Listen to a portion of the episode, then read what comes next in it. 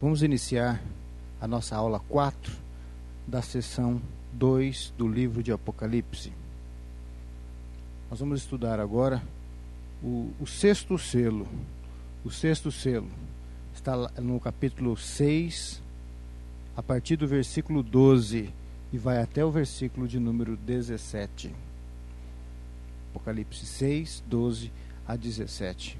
Vamos então é, compreender um pouco a respeito desse sexto selo. Vi quando o cordeiro abriu o sexto selo e sobreveio grande terremoto. O sol se tornou negro como saco de crina, a lua toda como sangue. As estrelas do céu caíram pela terra como a figueira, quando abalada por vento forte deixa cair os seus figos verdes. E o céu recolheu-se como um pergaminho quando se enrola.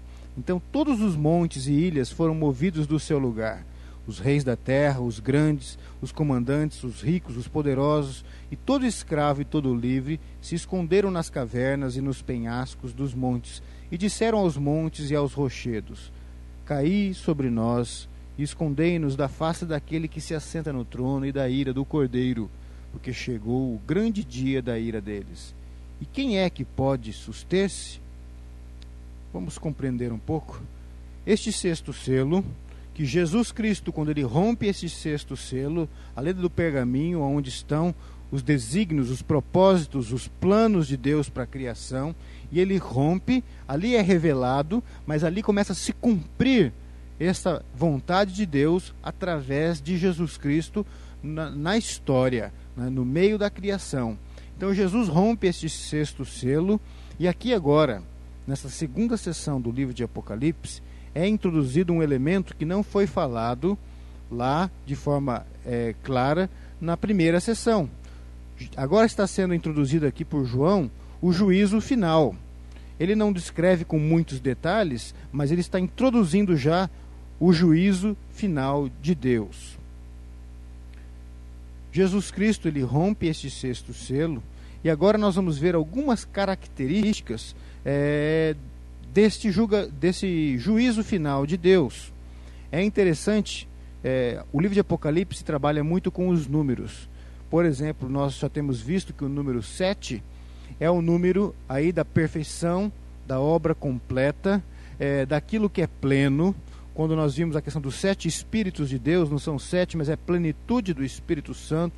As sete igrejas são as sete igrejas que existiram naquela época, mas representam também a plenitude da igreja de Jesus Cristo na história. Nós vimos também a questão do número 4, por exemplo, que, que sempre está, que geralmente está relacionado com norte, sul, leste, oeste, é a ação missionária do povo de Deus, é o Deus que quer alcançar os quatro cantos da terra com a sua graça e com a sua salvação através de Jesus. E agora nós estamos vendo também a questão do número 6, é o sexto selo. O 6 geralmente está relacionado com é, o ser humano, está relacionado com o homem como criatura. Você vê que o homem, lá em, em Gênesis, foi criado no sexto dia. Sexto dia. E no sétimo, Deus descansa, porque o sétimo é o dia de Deus. É, sete, Deus é perfeito, e sete é o seu dia. Seis é o homem, é criatura, dependente de Deus, é imperfeito. Portanto, seis é o, dia, é o número do homem, é o número da imperfeição. E veja aqui, o sexto selo, seis. E vejo mais uma vez, agora é, aparecem seis elementos que demonstram o juízo de Deus é, sobre os ímpios, sobre o mundo. Veja comigo, acompanhe na palavra de Deus estes seis elementos. Ele fala a respeito do sol, ele fala a respeito da lua, ele fala a respeito das estrelas do céu, ele fala a respeito do céu, ele fala dos montes e ele fala das ilhas. Seis elementos. O sexto selo, seis elementos. E ele vai falar mais ainda, depois de seis grupos, seis tipos de homens, de seres humanos sobre a face da terra. Então veja como que o livro de Apocalipse ele trabalha muito na questão da simbologia. O cordeiro abre o sexto selo e aí vem elementos que revelam é, o juízo de Deus. Isso é uma imagem, já expliquei para vocês sobre a simbologia do livro de Apocalipse. João usa uma simbologia, ele pinta um quadro que quer passar uma situação de desespero, de angústia, de dor, para mostrar o julgamento de Deus, a ira de Deus sobre o pecado, sobre os inimigos de Deus. Então, não é que as coisas são assim, do, com os detalhes exatamente da forma que estão pintadas neste quadro, mas este quadro quer passar uma ideia maior. Não são os elementos isolados que revelam a verdade, mas é o quadro como um todo. Vejo aí, fala que o sol ficou negro, se tornou negro. A lua como sangue, não quer dizer que naquele dia a lua vai ficar vermelha. Não quer dizer nem que sim, nem que não. Mas o que ele está mostrando é que a lua ficou como um sangue. As estrelas do céu começaram a cair, né? É como agora se a estrela fosse aqueles pontinhos pequenos no céu e esses pontinhos começassem a cair na terra. A ideia não é essa. A ideia não é como frutos estivessem caindo do céu e essas, essas estrelas caindo do céu, mas a ideia aqui que ele está passando é que a situação está ficando fora de controle. Deus está pesando a sua mão. Olha, ele diz sobre o céu que se enrola como um pergaminho, como se o céu fosse um, um papel ali que envolve a terra e agora este papel ele se enrola como um pergaminho, quer dizer, o céu deixa de existir, ele se enrola, eu sei lá o que apareceria no lugar. Então, é, os montes abalados, as ilhas são abaladas, terremotos. Então, o que, que acontece? Vejam, vejam comigo o que ele quer passar aqui. O que ele quer passar aqui é a situação de desespero de dor quando Deus se manifestar e Deus começar a estabelecer a sua justiça no meio da humanidade ímpia, quando Deus pesar a sua mão para fazer justiça. Nós é, temos que compreender que esta visão, esta, essa simbologia que é utilizada aqui, ela quer passar essa ideia de que Deus é Deus, de que Deus vai fazer justiça, de que Deus não se esqueceu é, de fazer com que a sua vontade se cumpra, vontade que é boa, perfeita e agradável, e que o reino de Deus vai ser implantado sim de uma forma plena e de uma forma completa é, no meio da criação. Vamos ver alguns textos. Abra sua Bíblia em Joel, lá no Antigo Testamento. Joel capítulo 2, de 1 a 11.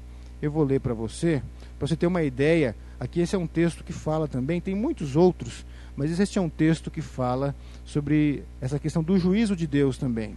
Vamos, veja a simbologia. Tocai a trombeta em Sião e dai voz de rebate no meu santo monte. Perturbem-se todos os moradores da terra, porque o dia do Senhor vem, já está próximo. Dia de escuridade e densas trevas, dia de nuvens e negridão, como a alva por sobre os montes Assim se difunde um povo grande e poderoso, qual desde o tempo antigo nunca houve, nem depois dele haverá pelos anos adiante, de geração em geração. À frente dele vai o fogo devorador, atrás chama que abrasa, diante dele a terra como o jardim do Éden, mas atrás dele um deserto assolado, nada lhe escapa. A sua aparência como a de cavalos, como cavaleiros, assim correm, estrondeando como carros, vêm saltando pelos cimos dos montes, crepitando como chamas de fogo que devoram o restolho, como um povo poderoso posto em ordem de combate. Diante deles tremem os povos, todos os rostos empalidecem. Correm como valentes, como homens de guerra, sobe muros, a cada um vai no seu caminho e não se desvia da sua fileira.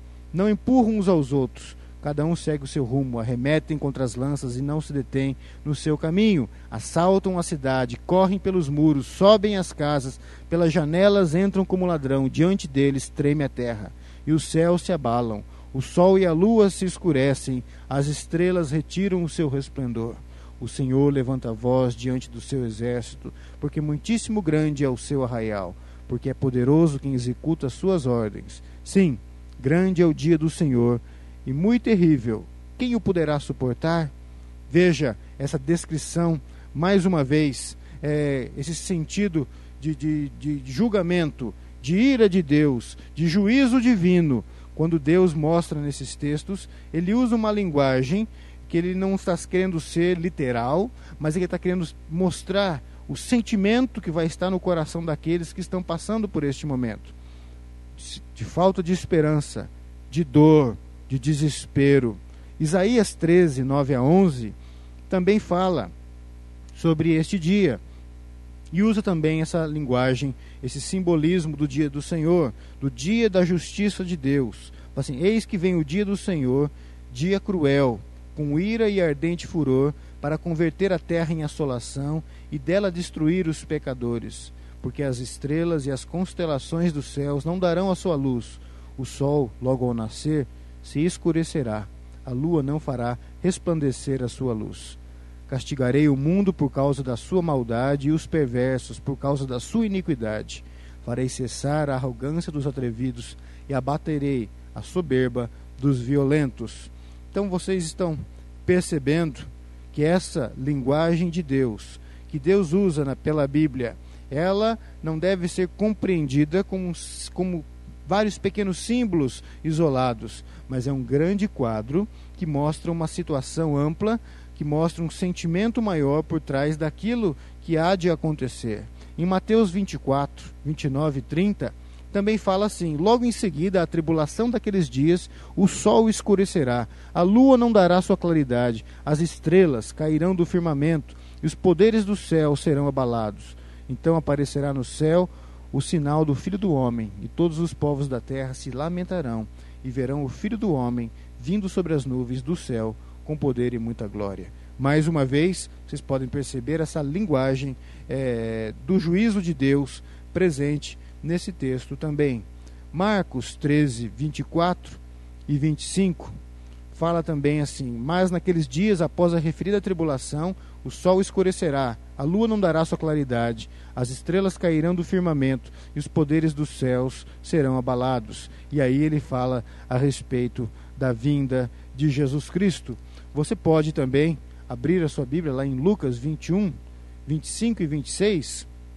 Lucas 21, 25 e 26, que ele também fala desta deste momento, desta desse dia de juízo. Haverá sinais no sol, na lua e nas estrelas sobre a terra, angústia entre as nações, em perplexidade por causa do bramido do mar e das ondas haverá homens que desmaiarão de terror e pela expectativa das coisas que sobrevirão ao mundo, pois os poderes dos céus serão abalados. Então veja, essa linguagem é, do juízo de Deus quer dar esta ideia, quer dar esta ideia de que as coisas vão ser transformadas, Deus vai pesar a sua mão sobre a criação, não simplesmente para destruição, mas para que a sua justiça seja estabelecida. Temos que compreender Deus não como um Deus mau, mas quando Deus faz justiça àqueles que são oprimidos, quando Deus vem libertar, quando Deus vem restaurar aquele aquilo que para estes que servem, seguem a Deus de forma fiel é a graça dele, é a salvação dele, é a chegada da justiça de Deus para o ímpio. Esta mesma justiça não soa como graça e como salvação, mas soa como juízo divino. É como lá no Egito, quando o povo clamava 400 anos pela libertação, e o povo orando e clamando e sofrendo as injustiças do Egito, do Faraó, e de repente Deus intervém e usa um homem chamado Moisés para libertar aquele povo, e vem as pragas do Egito, e, e no final ali o, os primogênitos do, do povo do Egito morrem, e então o povo de Deus é liberto. E aí nós podemos dizer, poxa, que Deus mau, que, que, que puniu o Egito, que, que, que, que matou, que deu pestes e isso e aquilo. Mas espera aí, Deus seria justo se aquele povo que está orando há 400 anos, pedindo por libertação, pedindo por justiça, se Deus não interviesse na história naquele momento, fazendo justiça para aquele povo que era injustiçado, ele seria o Deus bom e de misericórdia? Não, ele não seria. Então, quando Deus manifestou a sua justiça lá, para o povo de Deus, para Israel, foi libertação, foi graça, mas para os ímpios foi juízo de Deus. É a mesma coisa aqui com este sexto selo. Deus está pesando a sua mão e está fazendo a sua justiça. Mas estes que são ímpios agora, eles estão entendendo este juízo, estão provando da justiça de Deus como a ira divina. Isto está acontecendo com os ímpios. Isso está acontecendo no seio agora da criação para aqueles que se mantiveram rebeldes até o fim. E é por isso que tem toda essa linguagem é, de juízo que mostra uma situação de desespero. Então, esses seis elementos no sexto selo, e agora ele fala de seis tipos de pessoas que vão provar é, desta, deste juízo divino. E ele fala assim: os reis da terra, os grandes poderosos aí que governam sobre a terra. Mas ele fala os grandes, os príncipes, aqueles primeiros que estão debaixo da autoridade dos reis, a liderança, digamos assim, os comandantes, os oficiais aí de exército, os poderes militares. E ele fala assim: os ricos. E ele fala os poderosos. E um sexto agora, todos escravos e livres. Esta última classe. Então ele começa dos grandes e vai até os menores. Ele fala assim: olha, esses seis grupos aí, né, que na verdade eles estão incluindo todos os grupos aí de ímpios que governam e que habitam sobre a terra, desde os reis até aqueles últimos, que é o grupo dos escravos e livres, sejam os escravos dos escravos ou aqueles que simplesmente são livres, mas não têm nenhum poder, nenhuma riqueza e nada em suas mãos. Ele fala: estes homens, esses aí, ele está se referindo aos que se mantiveram é, rebeldes a Deus. Você vai entender isso melhor quando nós estudarmos o capítulo 7, quando Deus vai selar aqueles que são dele, para que eles não passem por este juízo, sobre este peso da mão de Deus sobre a criação, sobre a humanidade rebelde. Então aqui tá, Deus está trabalhando, trazendo a sua justiça no meio da humanidade, e estes homens agora eles se escondem nas cavernas, eles buscam se esconder da ira de Deus. Não quer dizer que nesse tempo eles vão procurar caverna. Assim, ah, mas onde eu moro não tem caverna. Não é isso. O que ele está falando, esses homens vão procurar de todas as formas é, procurar se esconder da ira de Deus, mas não vão conseguir. E eles vão olhar para os montes, né? olha a linguagem aqui que ele está mostrando o desespero dessas pessoas. É como se olhasse para uma montanha e falasse assim, cai sobre mim, me esconde da ira de Deus e da ira do Cordeiro de Deus, que é Jesus Cristo, porque chegou o dia da justiça de Deus. E eu não estou aguentando o peso da mão de Deus sobre a minha vida. Então vai chegar o dia da ira de Deus. E o dia da ira de Deus, para nós crentes, é o dia da justiça quando o cordeiro vai pisar os seus pés novamente e vai acabar aqui, ele vai voltar e ele vai estabelecer a justiça de Deus de forma plena. Para a gente é um dia de alegria e nós oramos, Maranata, vem Senhor Jesus. Mas para aqueles que se mantiveram rebeldes, que não ouviram os conselhos de Deus, que quem sabe até fingiam-se religiosos, mas vivem uma vida sem um compromisso verdadeiro com Jesus, onde Ele não é Senhor de suas vidas de verdade. Estes vão provar desta ira divina.